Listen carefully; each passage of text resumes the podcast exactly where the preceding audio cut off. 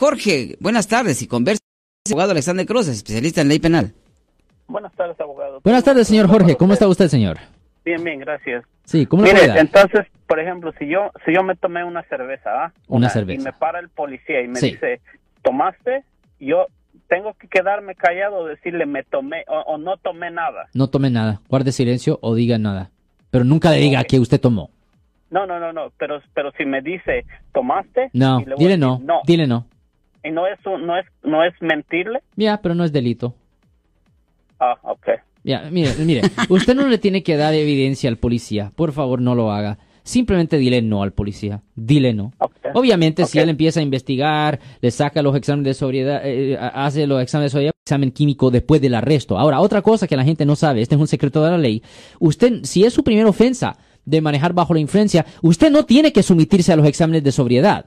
¿Me entiende? Si él le dice, ok, ah, ah, mire el- mi lapicero, no.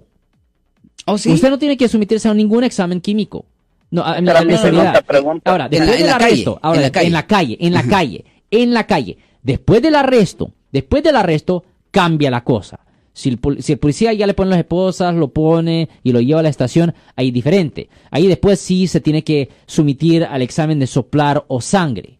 Pero antes del arresto, antes del arresto, usted tiene el derecho de negarse a los exámenes químicos. Pero esto es suponiendo que es su primera ofensa. Esto es bajo la suposición que es su primera ofensa.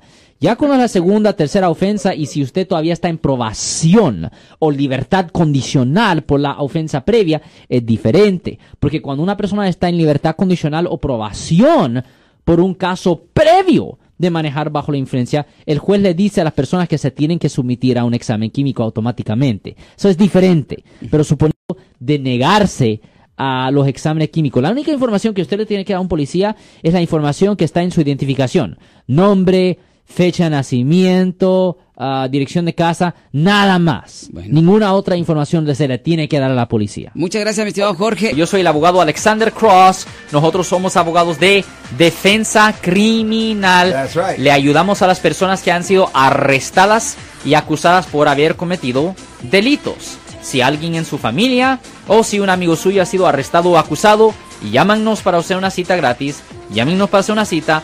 Ese número es el 1 800 530 1800. Estamos aquí en toda la área de la Bahía.